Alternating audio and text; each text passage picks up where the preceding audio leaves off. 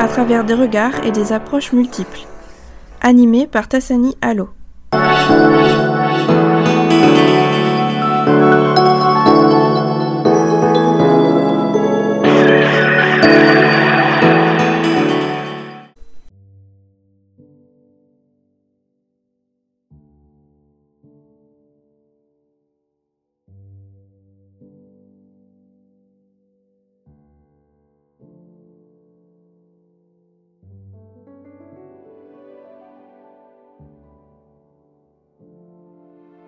Bonjour et bienvenue dans le podcast Histoire naturelle. Dans cet épisode, nous allons nous intéresser à Louis XVI. Je me suis entretenue avec Aurore Chéry. Elle est docteur en histoire moderne. Son carnet de recherche sur la plateforme Hypothèse s'intitule À travers champs. Vous retrouverez le lien en barre d'infos. Aurore Chéry s'intéresse à la représentation du pouvoir royal et à l'histoire politique et géopolitique pendant le règne de Louis XVI. Elle a choisi d'axer son travail de recherche autour de l'éducation et de la formation intellectuelle du roi, et notamment celle du dauphin fils de Louis XV. Sa thèse, l'image de Louis XV et Louis XVI entre tradition et création, stratégie figurative et inscription dans l'espace public entre 1715 et 1793, dirigée par Bernard Hour, a mené Aurore Chéry à replacer le règne de deux rois moins étudiés que Louis XIV ouvrant la voie à une hypothèse sur la désacralisation de la monarchie dès le début du XVIIIe siècle. Son ouvrage L'intrigant, paru récemment chez Flammarion, renouvelle entièrement le regard porté sur le règne de Louis XVI et propose une relecture de toute l'historiographie déjà connue, ce qui n'a pas manqué de surprendre et a amené quelques controverses. Nous allons revenir là-dessus au début de l'épisode, puis nous parlerons plus précisément de l'image du roi et de sa perception de la nature. Je vous souhaite une bonne écoute.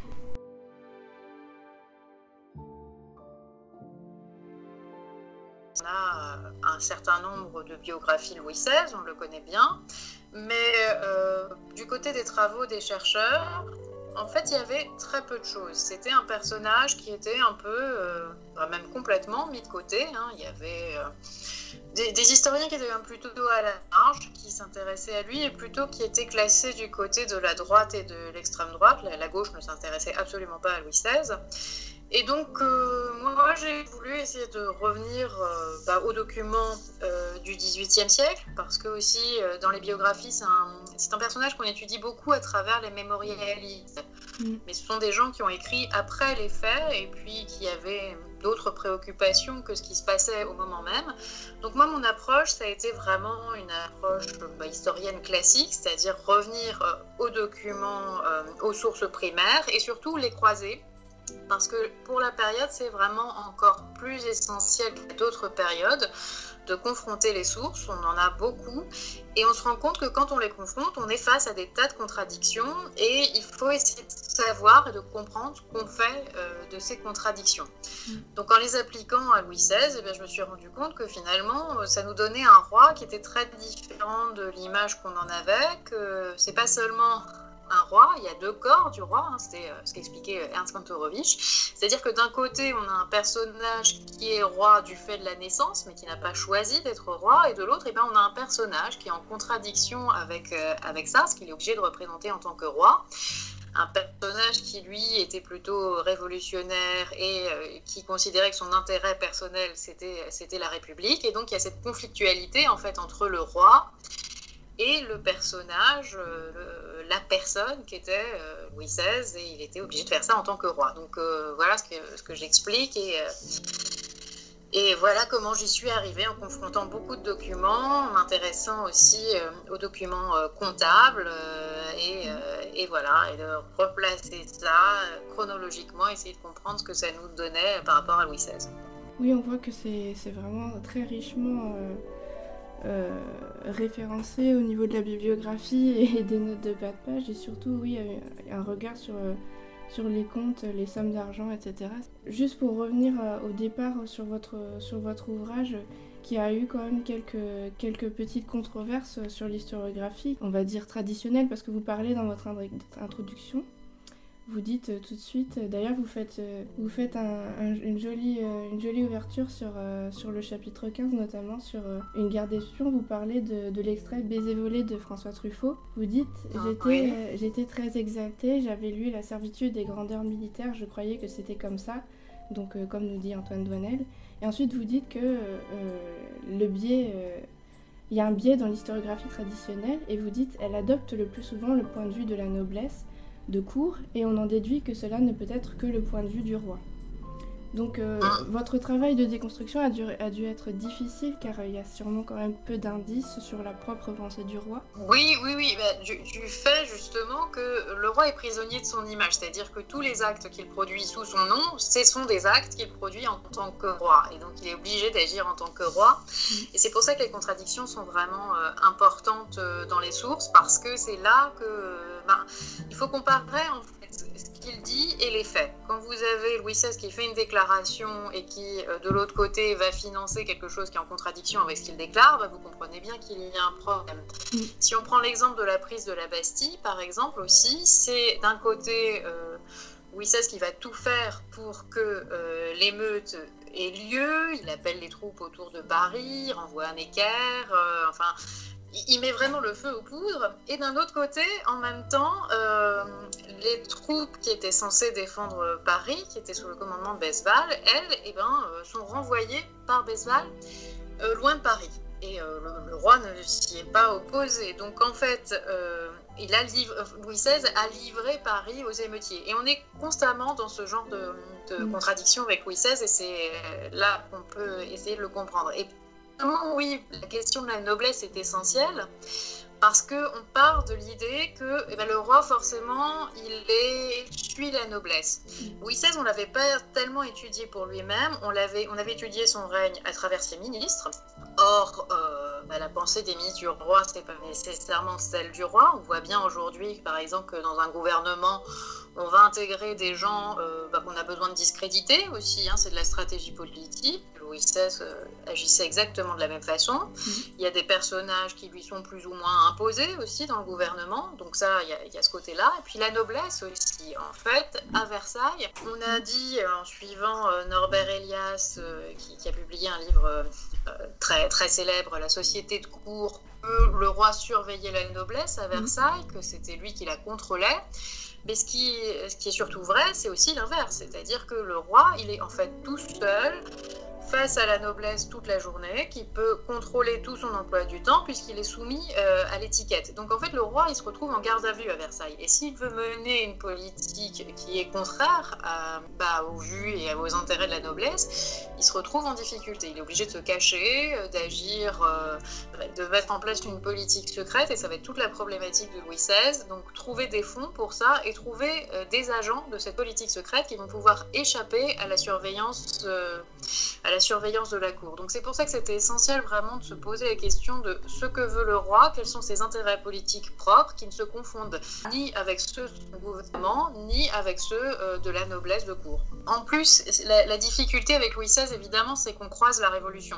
Mm. C'est-à-dire qu'il euh, il y a déjà cette difficulté à considérer que le point de vue du roi peut être différent de celui de la noblesse, mais l'autre difficulté avec Louis XVI, c'est qu'on a l'histoire révolutionnaire qui, elle, s'est construite en fait, mm. sans le roi comme acteur. Donc quand vous réintroduisez le roi comme acteur et acteur majeur dans la Révolution française, forcément, ça ajoute encore une difficulté. Donc voilà, c'était euh, mm. l'autre point qui fait que le, livre euh, mm. euh, est polémique, mais devrait l'être beaucoup plus en fait, parce qu'il mm. faut soulever ces débats et on n'en parle pas beaucoup, on n'en parle pas assez, donc il faut poser ces débats sur la table. Et donc c'est bien ce, podcast qui participe, mais je pense qu'il va falloir se confronter à ces questions aussi bah, plus, plus largement à l'avenir façon, l'objectif, c'était pas, euh, c'était pas de réhabiliter au départ euh, mm. qui que ce soit. Mm. L'objectif, c'était vraiment de comprendre ce qui s'était passé sur un personnage qui, qui n'intéressait pas tellement en mm. fait. Donc euh, c'était ça. Et, et, le fait est que ça change des choses quand on le prend en tant qu'acteur et même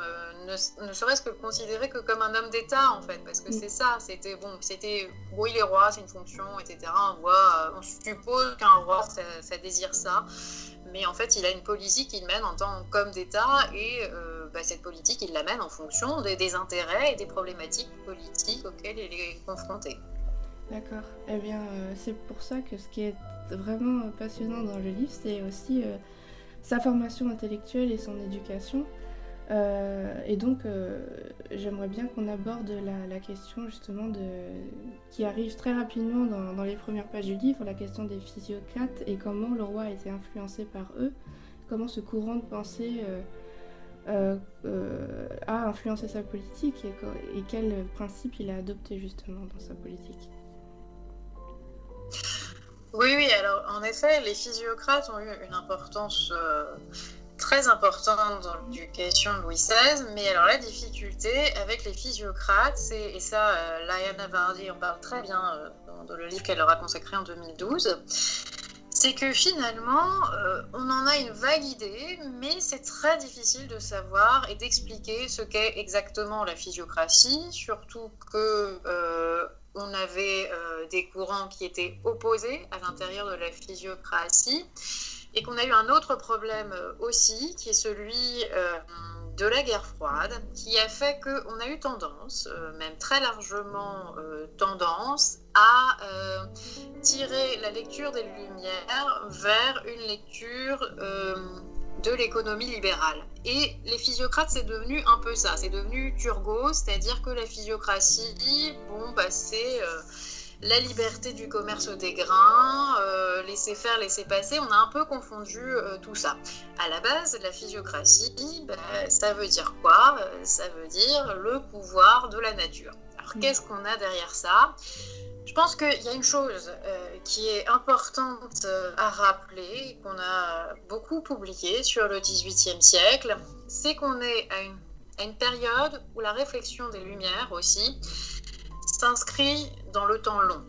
On a beaucoup parlé de quelqu'un euh, qui s'appelle euh, le marquis de Boulainvilliers, qui mettait en avant euh, la question de la, de la noblesse qui aurait été dénigrée par, par le pouvoir absolutiste, en fait, qui aurait qui ne jouerait pas un rôle assez important dans le royaume parce que la monarchie lui nuisait. Il considérait que euh, les, aristocrates euh, étaient les descendants euh, des conquérants francs de la Gaule et qu'ils devaient avoir un rôle à jouer dans le royaume. Et on s'intéressait à Boulavilliers sans vraiment s'intéresser à ses opposants.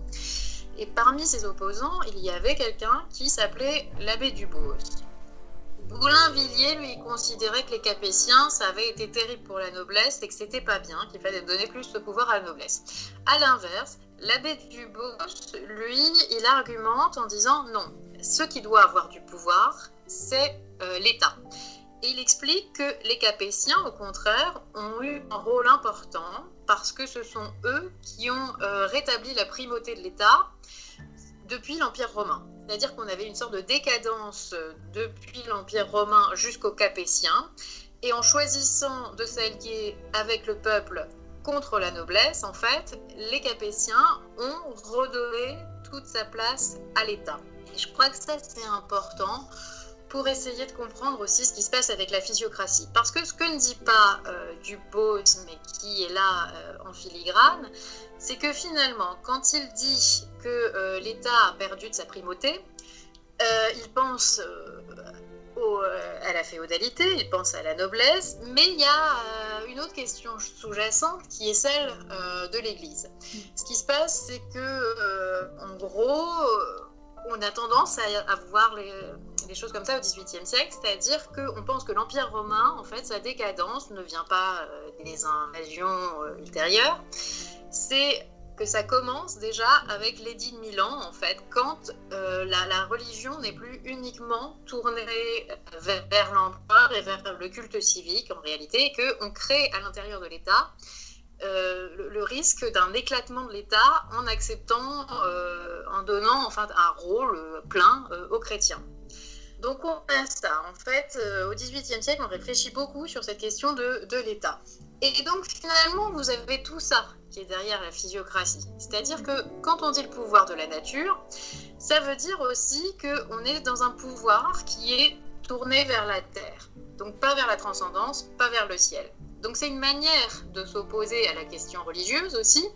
C'est euh, une manière aussi de réfléchir au rôle de l'État par rapport à la Terre, parce que euh, quelqu'un comme Victor Riquetti de Mirabeau, qui a joué un rôle essentiel dans l'éducation de Louis XVI, et ça on en parlait très peu, Mais donc c'est le père du révolutionnaire hein, Mirabeau, il était physiocrate, il avait écrit un livre très important qui s'appelle L'ami des hommes, qui avait été très lu par le père de Louis XVI et il avait voulu qu'il devienne euh, le gouverneur de ses enfants. Ça ne s'est pas fait, mais en tout cas, euh, Victor Riquetin Mirabeau a beaucoup inspiré euh, l'éducation et la pensée, la pensée Louis XVI. Or, ce qu'il nous explique dans l'ami des hommes, c'est d'une part, alors il est opposé, lui, au rôle de, de l'aristocratie. Il considère que l'État doit retrouver sa primauté contre l'aristocratie.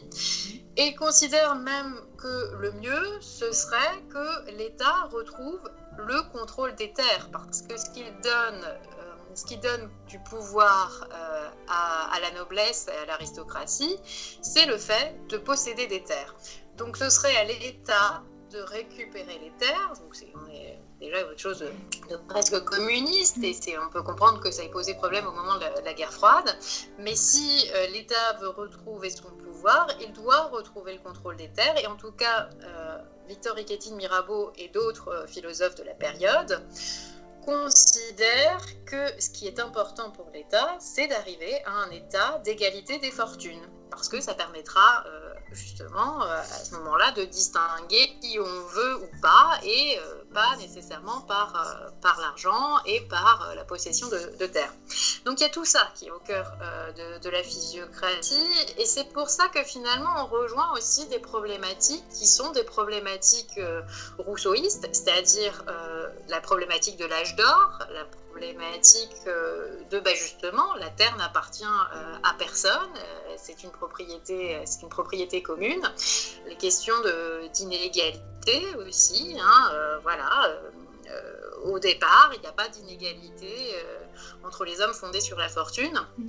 Et tout ça, en même temps, c'était des problématiques qui étaient difficiles à exprimer aussi clairement et aussi ouvertement parce que c'était très conflictuel, il y avait une censure euh, qui était très forte, euh, et, forcément, si on abordait ces questions de front, c'était le risque de euh, bah, créer une fronde de, l'aristocratie. Donc, pour ça qu'on a beaucoup de mal à comprendre les physiocrates aujourd'hui, c'est qu'ils ils utilisent toujours des moyens détournés pour expliquer leurs pensées. C'est-à-dire que, ben, si on prend bah, toujours l'exemple de l'ami des hommes, dans un chapitre, il va nous expliquer euh, à la manière euh, de Rousseau que bah, les républiques, euh, c'est un système intéressant, mais c'est pour les petits États. Donc ça, il va dire ça dans un chapitre. Et puis pour faire comprendre qu'il voudrait que la France devienne une république, ou du moins soit constituée de républiques, il explique que la France, bah, en fait, c'est pas une grande monarchie comme l'Autriche, c'est un petit État. Mais il n'explique pas ça dans le même chapitre. Euh, le lecteur est vraiment obligé de faire le lien pour comprendre euh, la, pensée, euh, la pensée de Victor Riquetti Mirabeau. Et les philosophes procèdent comme ça, beaucoup d'auteurs procèdent comme ça, les physiocrates aussi. Et ça rentre en relation avec des questions économiques qui partent sont arides et puis peuvent effrayer un peu. Hein. Les chiffres, souvent, ça fait peur euh, aux historiens. Mais en tout cas, euh, oui, la question de la nature est au centre de la question de la physiocratie. Mais cette question de la nature, c'est la nature par rapport à la religion, la nature par rapport à la noblesse et la question euh, des inégalités entre les hommes. Mhm. Oui, on voit, quand on regarde par exemple les tables économiques de Kenney, physiocrate, on voit surtout euh, que la physiocratie, à un moment donné, c'était euh, la rationalisation extrême de euh, comment nourrir le peuple, entre guillemets.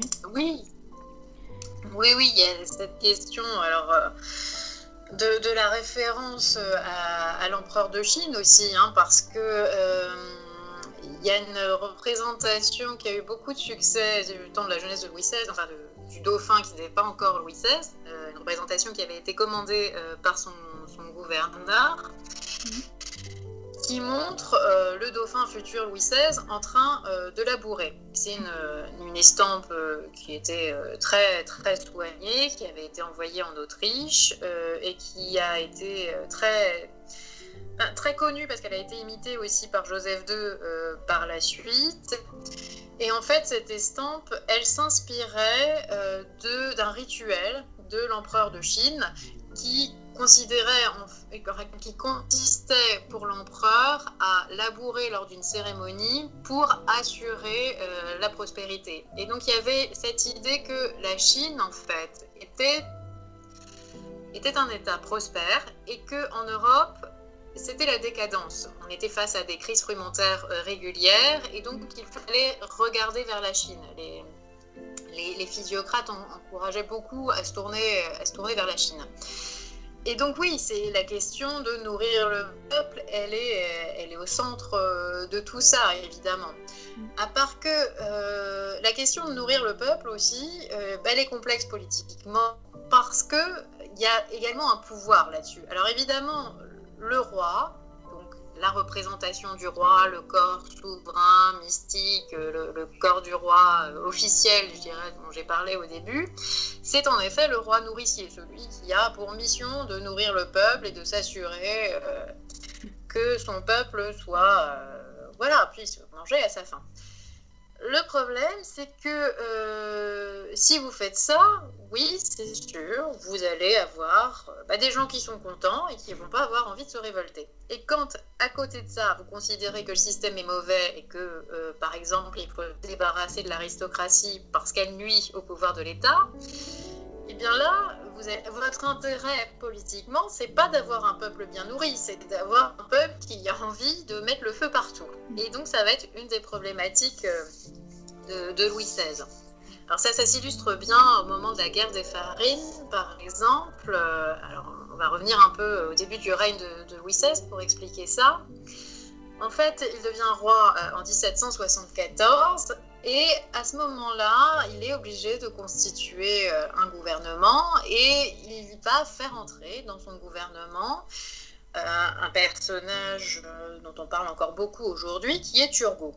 Turgot, il était physiocrate, mais physiocrate, bah, physiocrate, oui, qui est précurseur de l'économie libéral. Donc il était euh, entièrement partisan du laisser faire, euh, laisser passer. Et c'était quelqu'un qui avait, euh, enfin qui était très populaire et qui avait beaucoup de succès du côté des classes dirigeantes. Turgot, c'était quelqu'un de dangereux pour ça.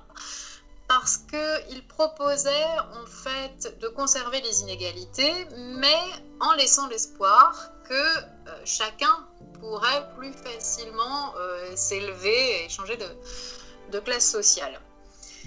Et euh, c'était quelqu'un qui tenait des discours séduisants aussi parce que pour euh, amener des, des, personnalités, enfin une, large frange de la population a ses idées. Il proposait aussi euh, d'abolir la corvée, qui était un impôt euh, en nature. Hein. On devait quelques jours au seigneur, par exemple, pour refaire les routes ou ce genre de choses. Donc évidemment, les gens, euh, bon, sur le moment, ils disent oui, bah, c'est vrai, ça nous ennuie, ça, c'est bien. Donc il arrivait, il, savait communiquer, il savait tenir un discours pour rendre ses idées populaires, même si c'était des idées qui intéressaient surtout les classes dirigeantes. Et donc c'était quelqu'un que Louis XVI avait besoin d'intégrer dans son gouvernement parce que sinon il l'aurait eu en opposant contre lui. Louis XVI, lui, était partisan de l'État et donc il était plutôt, c'était son intérêt aussi en tant que roi et donc il, voulait, lui, il était plus partisan de l'égalité et de la fin de l'aristocratie. Ce qui n'était pas le cas de Turgot. Donc il avait besoin d'intégrer Turgot dans son gouvernement, mais pour le discréditer. En fait, pour montrer que Turgot, eh ben oui, ses idées sur le papier comme ça, c'était peut-être bien, mais concrètement, si on les appliquait, les gens n'étaient pas contents. Donc euh, la principale euh, idée de Turgot que Louis XVI a mis en place, c'est la libéralisation du commerce des grains. Ça veut dire que la, la farine euh, est vendue bah, selon les lois du marché, euh, on peut, euh, si, à l'autre bout du royaume, quelqu'un vous en propose un meilleur prix, bah, vous l'envoyez à l'autre bout du royaume. Euh, le prix du pain n'est pas régulé, il est défini à partir du prix de la farine défini par le marché. Ça veut dire que pour des gens qui, dont l'alimentation pour l'essentiel est constituée de pain, il y a un vrai risque de ne pas pouvoir se nourrir parce que le pain est devenu trop cher du fait du marché si vous avez une mauvaise récolte ou, ou, ce genre, euh, ou d'autres aléas, parce que vous avez envoyé de la farine ailleurs, parce que c'était plus intéressant. Mm. Donc là, il y a un vrai risque. Et c'est pour ça que la monarchie, en fait, euh, en général, taxait le prix du pain. ça veut dire que vous ne pouvez pas vendre le pain à un prix qui était au-delà d'un prix qui était prédéfini. Ça permettait de préserver la paix sociale. Avec la libéralisation du commerce des grains, cette, paix sociale, elle est mise en danger. Ce que veut montrer Turgot, c'est que même si on obéit au marché, ça n'empêche pas que le, pain soit vendu à un prix raisonnable, puisque le marché en fait va, réguler naturellement et que même si on taxe pas le prix du pain, ça va, ça va euh, bien se passer. L'intérêt de Louis XVI pour discréditer Turgot, c'était pour lui de montrer que c'était pas vrai du tout, que le marché n'allait pas réguler le prix du pain et qu'au contraire, il y avait une vraie menace qui pesait. Donc Louis XVI, à ce moment-là, applique en fait les techniques qui étaient des techniques de guerre, les techniques de siège. Il suffisait de bloquer deux ou trois dépôts de, grains pour que bah, les prix montent euh, mécaniquement et euh, on pouvait très facilement provoquer des révoltes de cette manière. Et c'est ce qui s'est passé pendant la guerre des farines. Hein. Euh, le, prix du pain monte, on ne comprend pas trop pourquoi. Louis XVI, d'un côté, dit qu'il soutient Turgot, enfin il lui envoie des lettres dans lesquelles il dit oui, oui, oui, non, mais qu'il le soutient. Il joue un peu le naïf aussi, hein, parce qu'il est tout jeune à ce moment-là, euh, donc il dit oui, oui, oui, oui, je, vous écoute, etc. Mais de l'autre côté, en fait, il ne cesse de jouer euh, contre Turgot et d'essayer d'allumer des révoltes pour pouvoir le discréditer. Donc c'est ce qui, c'est ce qui se passe à ce moment-là, et c'est pour ça qu'on voit que euh, la question du pain est vraiment essentielle dans la politique. On a, oui, l'image du roi euh, nourricier qui euh, est censé euh, s'occuper de bien nourrir son peuple, et de l'autre, le roi qui peut avoir besoin pour sa politique et aussi dans l'intérêt du peuple finalement de ne pas bien nourrir son peuple pour qu'il pouvoir déclencher des révoltes et s'appuyer sur lui contre l'aristocratie. D'accord. Oui, c'est très intéressant sa manière de, de s'approprier cette, cette règle, cette, ces, ces, guerres de farine finalement. J'avais, des questions sur, ben, sur les, les, espions botanistes en question. Donc au chapitre 16 et plus loin vers la page 225, vous évoquez les, les espions botanistes. Et vous dites que les botanistes ont joué un rôle clé tout au long du règne de Louis XVI, notamment en transportant des messages codés d'une colonie à une autre, par exemple, en plein pendant les révoltes des colonies américaines. Et c'est la, la partie qui m'intrigue le plus. Donc, euh, quelle est cette, cette hypothèse que vous avez? Alors, ce qui se passe, comme je l'ai expliqué au départ, c'est que le roi est coincé pour mener une politique qui est euh, hostile à l'aristocratie, puisque à Versailles, il est constamment euh, observé par cette aristocratie. Donc il est obligé de trouver des moyens de mener sa politique propre secrètement. Ça l'oblige à trouver euh, des moyens de financement, mais ça l'oblige aussi à trouver des agents qu'il va pouvoir eh ben, utiliser facilement. Pourquoi les botanistes sont utilisés comme agents? L'hypothèse la plus probable, c'est que euh, l'un des seuls personnages que le roi peut voir à la cour en parfaite intimité, c'est son médecin. Il entre au lever du roi euh, avant tout le monde, le roi peut s'entretenir avec lui euh, discrètement. Et un médecin, en fait, ça rentre en relation avec un tas de gens euh, dans le cadre de son métier, les botanistes, bah, vous en avez besoin parce que ce sont euh, les médicaments sont constitués euh, de plantes, donc vous allez régulièrement voir des botanistes, même des médecins du roi comme le Monnier qui enseignaient la botanique au jardin du roi, et ça fait partie de la formation des médecins on a une période aussi où les gens, eh ben, assez naturellement, vont herboriser, euh, ils aiment ça, euh, ils font des herbiers, hein, on connaît Rousseau euh, et mhm. compagnie. Donc c'est une activité qui à la fois est banale, qui en même temps permet d'entrer en relation avec les médecins et surtout les botanistes, ils, quand ils en ont les moyens, ils ne cessent de voyager pour aller découvrir euh, de nouvelles plantes. Et donc ça, c'est une compétence qui est très utile aussi parce que, eh ben, vous pouvez les utiliser comme espions avec l'étranger très facilement. Il suffit, euh, bah de lui dire, euh, je, vais, je vais chercher des plantes, j'ai besoin d'aller trouver ces telles plantes à tel endroit, votre voyage se justifie dans le cadre des activités de botaniste, euh, botanique, et donc vous n'avez pas besoin de faire appel à la politique euh, pour l'expliquer. Alors moi j'observe ça euh, sous Louis XVI, je l'observe notamment pour des, gens comme Manon Roland, parce que les Girondins, en fait la plupart des Girondins, Louis XVI les connaît très tôt, il travaille avec eux bien avant la Révolution et euh, notamment euh, Manon Roland qui, quand elle se marie euh, en 1780, va immédiatement suivre des cours de botanique au Jardin du Roi. L'autre intérêt de la botanique aussi, c'est que ce sera vraiment à étudier plus avant encore par la suite, mais vous avez des, noms de plantes qui sont bah, des, noms latins et puis des, des plantes auxquels on va aussi donner des noms vernaculaires, souvent en liaison avec des, personnages. C'est-à-dire que vous pouviez, par exemple, pour désigner quelqu'un dans une lettre que vous vouliez coder, désigner la plante sous son latin. Et comme vous saviez qu'elle euh, avait dans son nom vernaculaire une référence à euh, une autre personne, si vous vouliez parler de cette personne, il suffisait, par exemple, de donner le nom latin de la plante. Donc ça permettait de coder aussi euh, les correspondances. Donc ça, je l'observe au XVIIIe siècle, mais je pense que c'est quelque chose qui a commencé euh, beaucoup plus tôt. Euh, les jésuites étaient très actifs aussi avec le quinquennat, etc. je pense que c'est quelque chose qu'il faudrait creuser, même dès les débuts de la, botanique. Ce qui est très intéressant avec les botanistes, c'est que voilà, ils ont une bonne excuse pour voyager, et ça, c'est quelque chose qui intéresse, qui intéresse le pouvoir.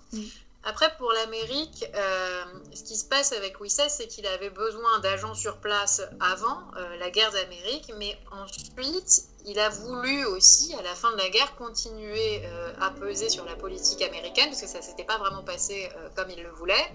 Et donc là aussi, ça pouvait être utile de s'appuyer sur des, des, botanistes. Celui qui est le plus clairement identifié comme espion jusqu'à présent, c'est André Michaud qui euh, avait fait pour Louis XVI un voyage en Perse et qui, en 1785, alors il était en relation avec Manon Roland aussi. Hein. alors Manon, euh, sur la, question du codage hein, par les, plantes, ce qui est intéressant, c'est que dans la correspondance de Manon Roland, justement, parfois elle demande hein, des correspondances de, plantes euh, dans la, classification de, de Linné. Donc mhm. on voit bien qu'elle cherche à, coder des choses. Mais bon, je reviens à, Michaud. Donc il a été envoyé en Amérique aussi en 1700, 1785. Et c'est quelqu'un surtout qui a été euh, un peu piégé en tant qu'espion euh, après la mort de Louis XVI en Amérique également. Euh, et donc c'est plus simple d'identifier son activité en tant qu'espion et botaniste. Il était aussi avec son fils, hein. mais en tout cas c'est vraiment quelque chose qu'il va falloir creuser parce que les botanistes en fait ils sont en lien aussi avec les les universités, comme euh, l'université de médecine de Montpellier, qui, qui accueillait, euh, qui était extrêmement renommée, qui accueillait des gens du, monde entier. Il y avait un jardin botanique aussi, hein, à l'université de Montpellier. Donc ils étaient vraiment au croisement de tas de choses, et c'est ça qui intéressait vraiment le pouvoir, c'est que bah, le botaniste, c'est discret, comme ça il a l'air dans son monde à s'intéresser à ces petites plantes, et en même temps, bah, derrière, il peut y avoir un système de code là, il a des excuses pour aller se balader à l'étranger, être en relation avec des médecins, des universités. Euh, donc c'était vraiment le, profil, le profil parfait pour, euh, pour l'espionnage. Oui, je, connaissais déjà euh, bien l'espionnage un peu proto-industriel concernant toute l'industrie du textile, hein, donc la laine, l'indico, la cochenille, comme vous, comme vous dites, et puis aussi le quinquina. Et j'ai lu un petit peu l'art du tourbier, notamment parce que j'ai parlé rapidement de Manon Roland dans, dans le, le manuel Atlan de la science et société. Et en fait, ce qui, ce qui m'a paru intéressant dans, l'ouvrage publié par le mari de Manon Roland, c'est qu'on voit bien euh, dans son avant-propos les enjeux de pouvoir au sein de l'Académie royale des sciences et des différentes académies dans lesquelles il, il était membre. Mais pour ma part, pour ma part c'est vrai qu'en étudiant euh, l'herborisation, euh, comme vous dites, de Manon Roland, j'avais plutôt l'impression que sa pratique était vraiment un signe plutôt d'émancipation féminine, mais je connaissais pas du tout sa correspondance en fait. Donc, Donc c'est ça me paraît très intéressant. C'est ça, oui. La difficulté avec Manon Roland aussi, c'est que euh, sa correspondance, elle est assez euh, volumineuse. Elle, avait, euh, elle a été publiée il y a, il y a, longtemps déjà, mais on n'y vient pas tellement parce qu'on s'intéresse surtout aux mémoires de Manon Roland. Puis c'est souvent quelqu'un qui a mauvaise réputation justement du fait de ses mémoires. Or, le problème, c'est que les mémoires, c'est très douteux en fait. Hein, mm.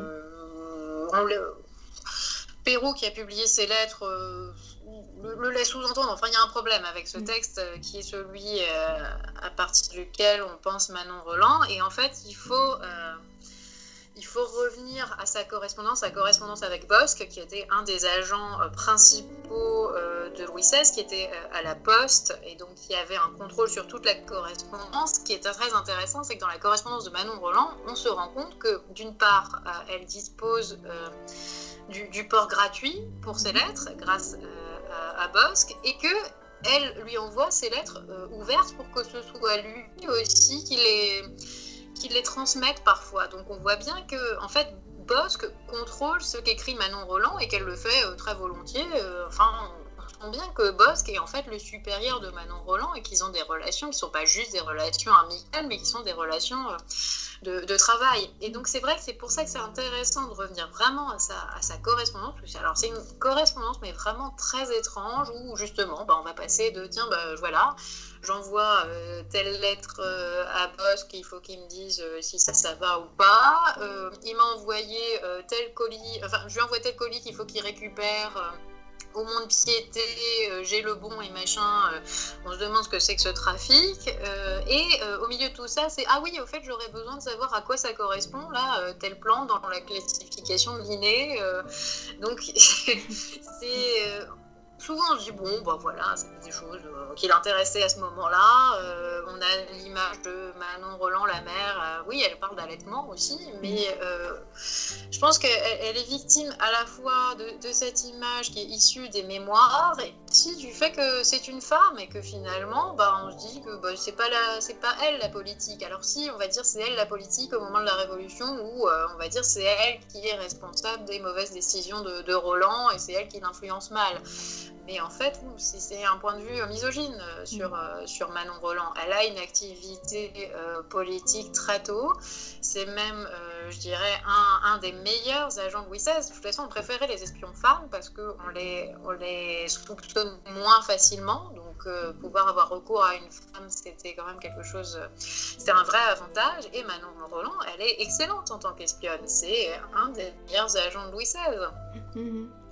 Oui, c'est intéressant parce que vraiment, euh, il faudra que je regarde un peu aussi cette correspondance, mais c'est vrai qu'on sent que, que en tout cas au, Jardin du Roi, il, y a une, il, y a, il y a des enjeux politiques, économiques, commerciaux, tout ça.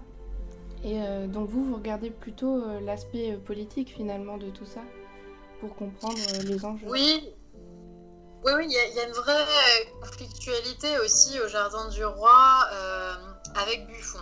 Mm. Parce que le problème, c'est que euh, Buffon va se retrouver à diriger le Jardin du Roi, mais en même temps en menant une politique qui va être opposée à celle de Louis XVI. Il est proche de la femme de Necker, il est proche de la Russie. Or, à un moment, euh, Louis XVI est brouillé avec Catherine II assez tôt et proche plutôt du fils de, de Catherine II avec lequel elle ne s'entendait pas. Et ça, c'est un vrai problème parce qu'il y a ces enjeux politiques qui sont énormes au Jardin du Roi, et donc les agents du roi sont obligés d'agir euh, sans être contrôlés par Buffon. Et à un moment, ça va être un, vrai problème pour Louis XVI, parce que comme il a l'habitude de s'appuyer sur les agents botanistes, c'est également euh, au Jardin du Roi qu'il que sa, maîtresse, dont je parle euh, dans le livre et qu'on ne connaissait pas jusque-là, euh, qui s'appelle Françoise Bose, qui était une espionne aussi qu'il a rencontrée dans le cadre d'activités politiques. Françoise Bose, euh, ben, manifestement, la correspondance qu'elle avait avec le roi, elle la cachait au jardin du roi.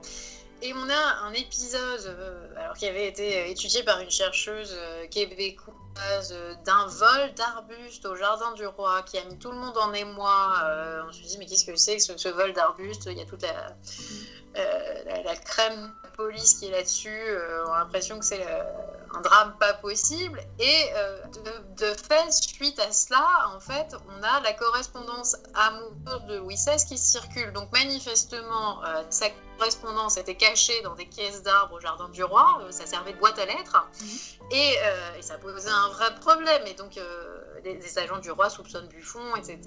Donc il y a un, c'est très problématique, il y a des gros enjeux et, euh, et donc le, roi est obligé aussi, tant que Buffon est là, de déplacer sa politique euh, botanique euh, en fait à d'autres endroits, alors notamment à Rambouillet. Mm. Là, on compte dans Givillet qui administre le domaine et qui est très proche euh, de Louis XVI. Et on voit, il a une correspondance botanique euh, très active euh, où il demande, surtout quand il, il reçoit des caisses de plantes qui viennent d'Amérique, il faut surtout pas qu'elles soient ouvertes à la douane, il faut qu'elles restent bien scellées. Donc, il met des gens pour vérifier, pour vérifier ça. Donc, on voit bien qu'il y a des, des, gros enjeux derrière. Et il y a une autre chose aussi, c'est que euh, Dangivillers administre euh, la création de, jardins botaniques, par exemple, donc euh, notamment en Amérique. André Michaud est censé aller créer un, jardin botanique, mais il est question aussi d'en créer dans d'autres endroits du royaume, hein, notamment Dangivillers en relation avec des, des, magistrats de Grenoble pour créer un jardin botanique là-bas aussi. Donc alors Mhm. Sur, les jardins botaniques, je pense qu'il y avait des enjeux financiers aussi, puisque ça demandait en fait euh, d'obtenir des financements euh, pour le créer. Ça, ces financements, on pouvait en détourner une partie pour euh, bah, financer des gens, des politiques. donc il y avait certainement ce genre de choses derrière également. Enfin, mhm. je crois que c'est vraiment quelque chose qui il va falloir étudier de, de plus près. En fait, considérer ces enjeux politiques jusqu'à présent, c'était un peu bon, non, c'est secondaire, mais euh, non, non, ça intervient euh, très, très régulièrement dès qu'il s'agit euh, de, plantes. De toute façon, dès que vous êtes face à des gens qui sont amenés à voyager beaucoup, tout de suite, ça intéresse le pouvoir. C'est-à-dire que on n'est pas dans l'idée que on laisse les gens, si on les connaît, voyager comme ça gratuitement non, non. Mm. Le voyage, c'est pas aussi simple qu'aujourd'hui. C'est précieux, des gens qui ont la possibilité de voyager et euh, que ça paraisse très naturel de voyager. Donc, un maximum, il faut rentabiliser le voyage. Si quelqu'un euh, a l'occasion d'aller dans une cour étrangère et c'est quelqu'un en qui vous pouvez avoir confiance, et eh ben vous ne le laissez pas partir tant qu'il transmette des messages ou des choses, enfin qu'il se rende utile en fait. Mm. c'est vraiment intéressant à creuser.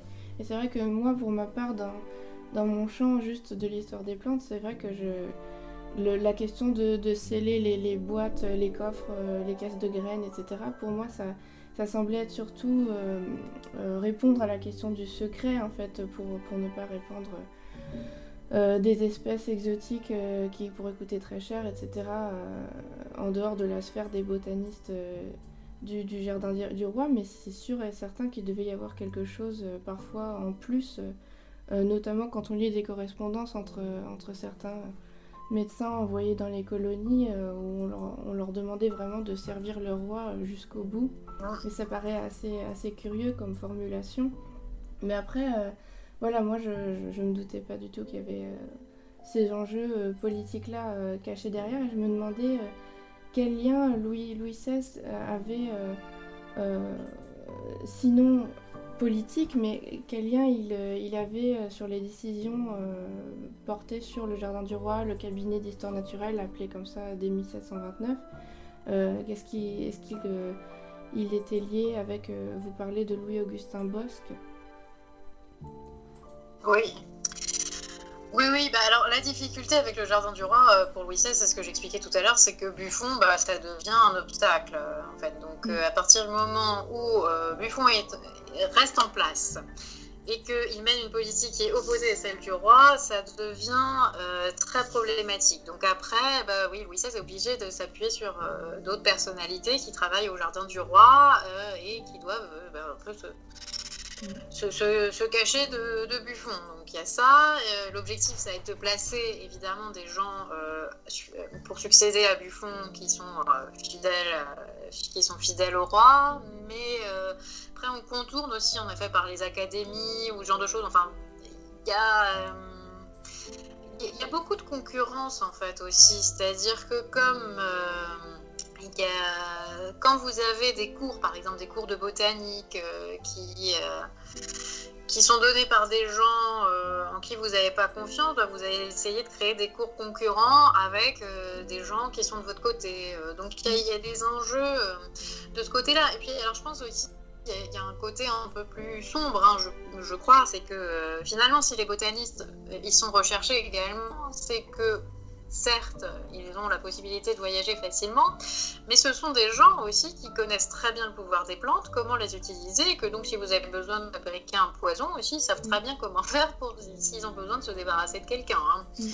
Euh, et, pour oui, pour les questions politiques, moi ça m'avait beaucoup frappé, et c'est vraiment là que je me suis posé euh, des questions sur euh, les enjeux politiques hein, derrière la botanique, c'est dans la correspondance de, de à propos euh, des, jardins. C'est que, ben oui, ben, quand il envoie Michaud, euh, il lui demande d'aller rencontrer euh, tel ambassadeur, machin, mais en revanche, il y a des gens qu'il ne doit pas fréquenter parce que, ben, il le dit pas ouvertement, mais on comprend bien que c'est des gens qui sont pas du même côté, donc là, il faut pas leur parler à ceux-là. et oui, oui, à chaque fois, c'est très clair, il y a des instructions aussi sur qui il doit rencontrer et et qui euh, il doit aménager et flatter et comment s'y prendre. c'est intéressant parce qu'on dit beaucoup que par exemple Buffon, euh, on dit beaucoup dans la littérature que Buffon c'est euh, quelqu'un de très discret, qui n'a pas laissé d'écrits, de traités importants, donc qui était forcément très modeste et humble et caché dans son coin, à donner une instruction à ceux qui le voulaient bien. Et quand on regarde sa correspondance, on voit qu'il y a il y a, beaucoup, enfin, c'est quelqu'un qui rencontre les plus grandes figures de son temps, c'est quelqu'un qui, circule beaucoup et qui, euh, qui, voit passer beaucoup de correspondances, euh, beaucoup de marchandises, euh, beaucoup de gens chez lui aussi avec sa femme, etc. Donc c'était des personnages extrêmement importants à l'opposé de, cette figure discrète dont on entend parler dans la littérature. Oui, oui, complètement. Alors, l'intérêt, enfin, ce qui est intéressant pour Louis XVI quand même, c'est qu'il était euh, souvent à Montbard, donc pas directement au Jardin du Roi, mais euh, il avait toujours des gens qui étaient de son côté quand même au Jardin du Roi, qui, se, qui surveillaient ce qui se passait. Hein. Euh, il y avait les enjeux de clés aussi sont importants, c'est-à-dire que Buffon avait des clés pour accéder à certains endroits que tout le monde n'avait pas. Donc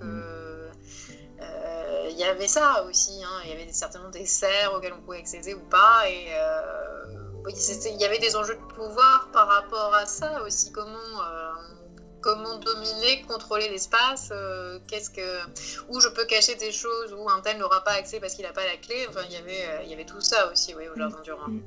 Et ça me paraît aussi, on peut, on peut faire un parallèle avec vous un, lieu dont vous parlez, c'est l'hôpital général, dont le statut était très ambigu. Euh, vous dites que l'hôpital général, c'était euh, euh, dans le lieu de, surveillance, de contrôle, un peu comme la notion de biopouvoir dont parle Michel Foucault.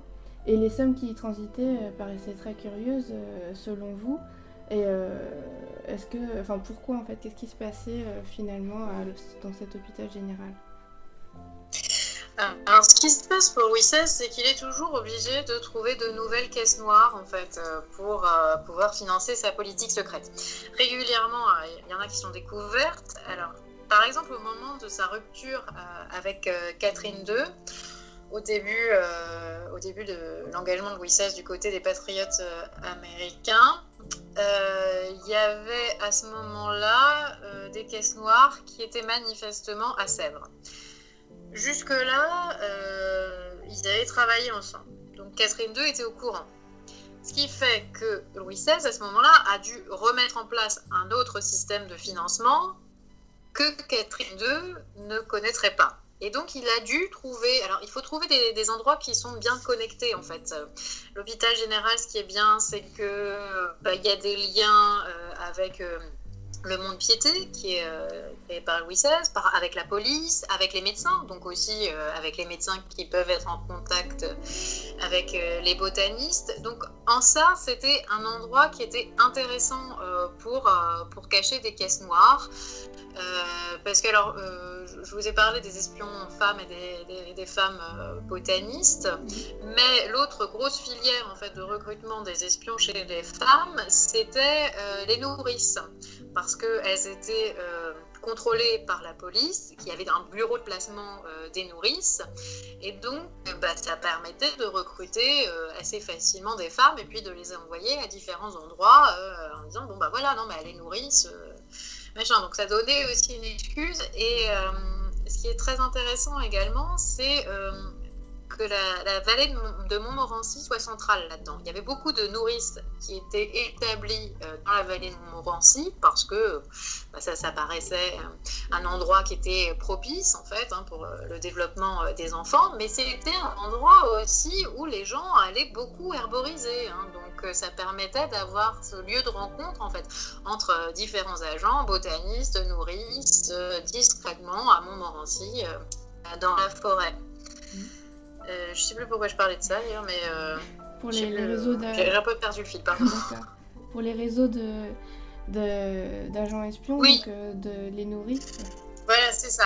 Enfin, à chaque fois, il faut trouver vraiment les endroits qui sont mieux connectés et où on va pouvoir placer de l'argent, euh, le faire circuler pour financer les agents euh, à droite, à, euh, gauche, et avoir des correspondances, par exemple, qui ne vont pas paraître non plus suspectes si vous correspondez avec différents endroits. Et donc l'hôpital général, oui, c'était un de ces endroits qui était particulièrement bien connecté et qui donc euh, parfait en fait pour, euh, pour pouvoir avoir à la fois les caisses noires et euh, les liaisons avec les agents qu'elle devait financer en fait.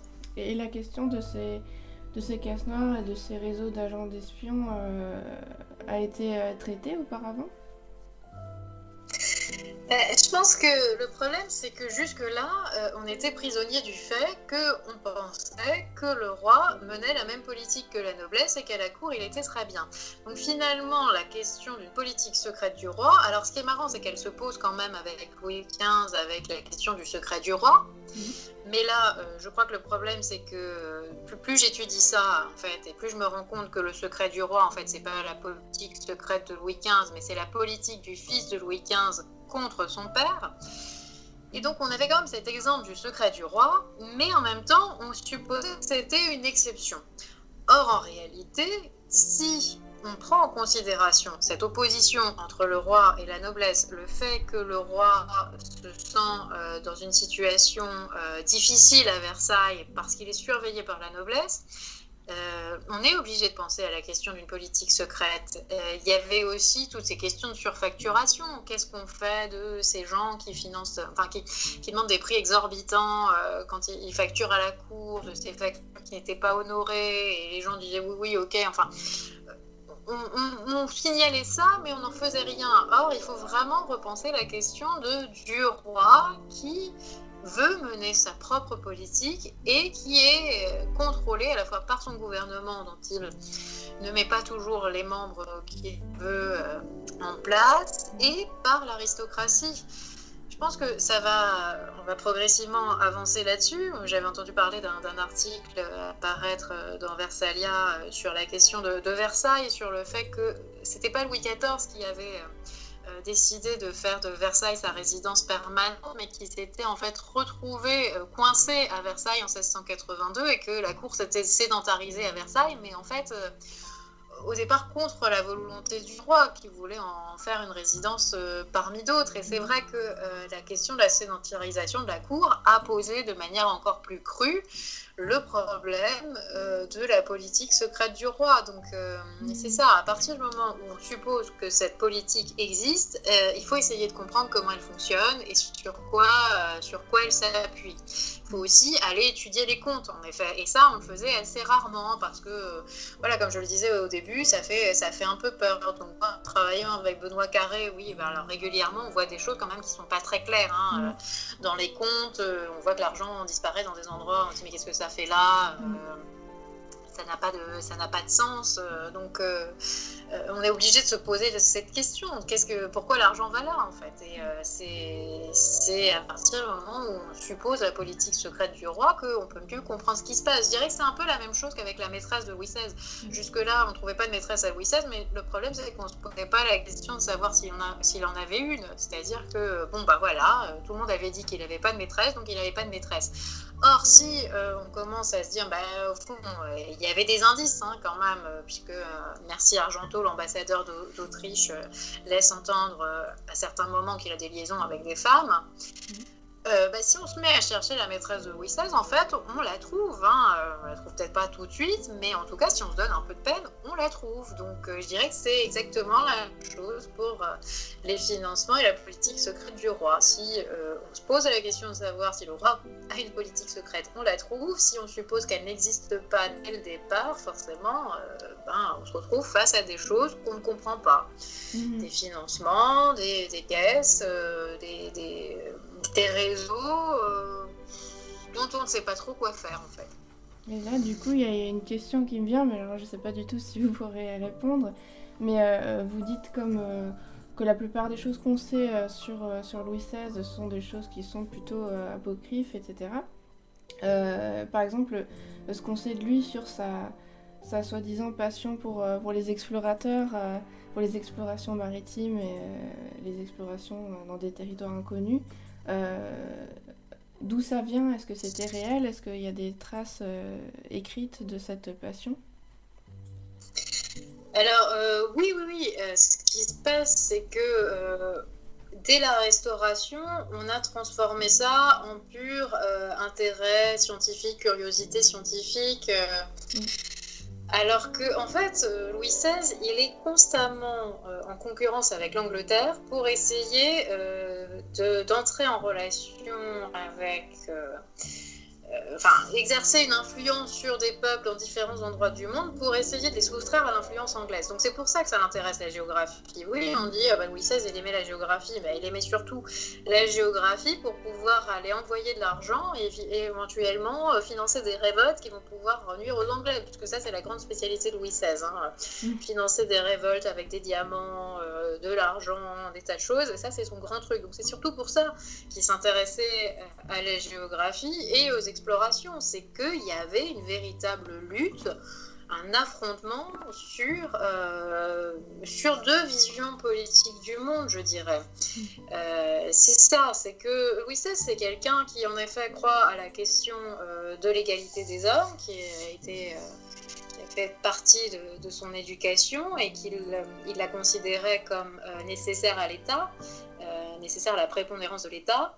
Et le problème, c'est que ce que j'explique aussi hein, euh, par rapport à Louis XVI et l'aristocratie, c'est pas propre à la France. Hein, ça se retrouve dans des tas d'endroits et notamment en Angleterre. C'est-à-dire que euh, finalement, euh, Louis XVI en Amérique combat pas vraiment Georges III, qui lui a l'air particulièrement mou. Hein, tous les, les, caricaturistes le montrent comme ça euh, par rapport à la guerre d'indépendance américaine. Georges III, il n'a pas l'air très traumatisé par le fait de perdre les colonies, parce que lui aussi se retrouvait en fait prisonnier d'un système dans lequel il, avait l'impression d'être un pantin, comme Louis XVI. Donc c'est, euh, je dirais qu'il faut repenser les choses, oui, par rapport à cette conflictualité qui était très présente dans beaucoup de cours entre l'aristocratie euh, et le roi et euh, le fait qu'il y a euh, une forte opposition entre euh, la vision du monde qui était défendue par les Bourbons, par une France qui se sentait coincée à la fois entre l'Angleterre et les Habsbourg catholiques, et euh, bah, justement, l'Angleterre et les Habsbourg catholiques, il y avait euh, des intérêts opposés à ceux de la France. Et donc, à partir de là, vous avez la nécessité de trouver des alliés euh, partout dans le monde pour pouvoir empêcher les autres de les récupérer. Donc, c'est pour ça que oui, ça s'intéresse à la géographie, en fait. Mhm. Et j'ai une dernière question. Juste, on a déjà parlé des, des de la politique frumentaire, des, des, guerres des farines, etc. Mais vous, vous avancez que l'anecdote sur Parmentier, euh, ce qui m'intéresse beaucoup, l'anecdote sur Parmentier, euh, c'est une anecdote qui a été colportée finalement pour, euh, pour, pour une image, pour effacer une image de, Louis XVI, lui donner une image différente en tout cas.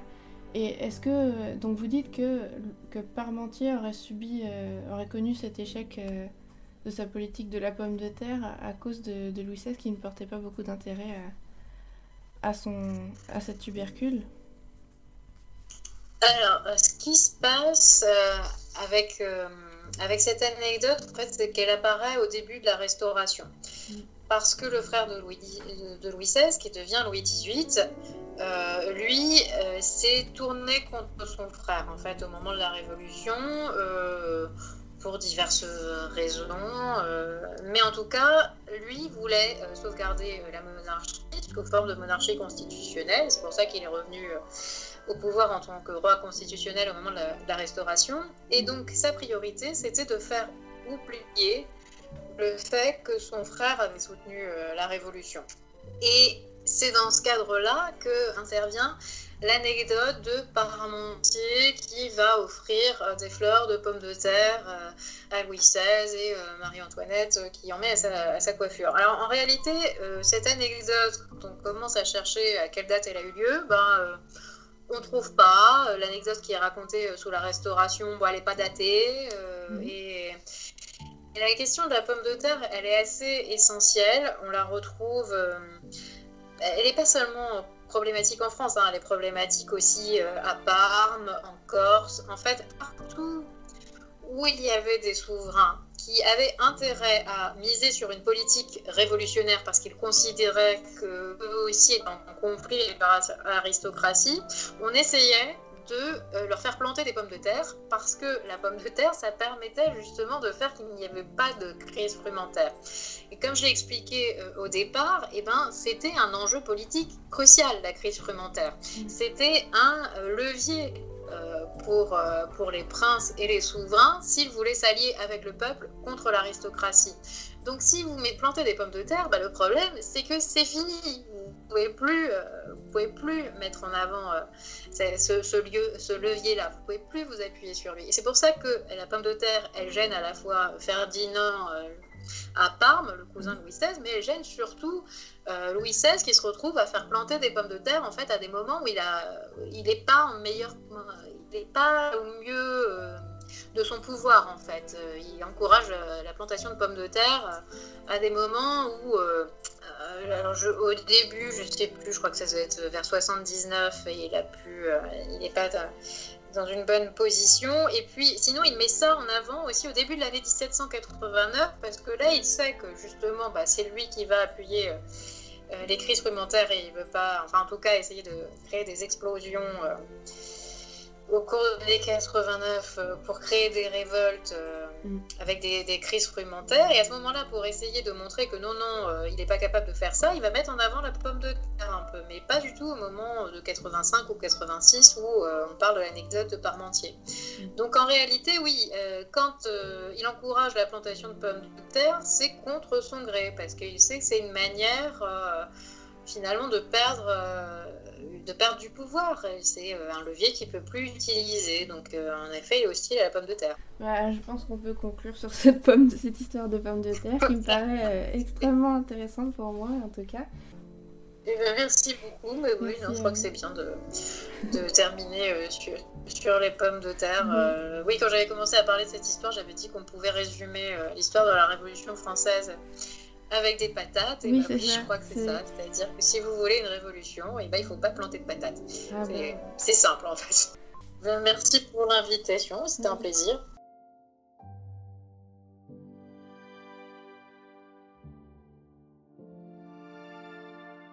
Merci d'avoir écouté cet épisode. À bientôt dans le podcast Histoire naturelle.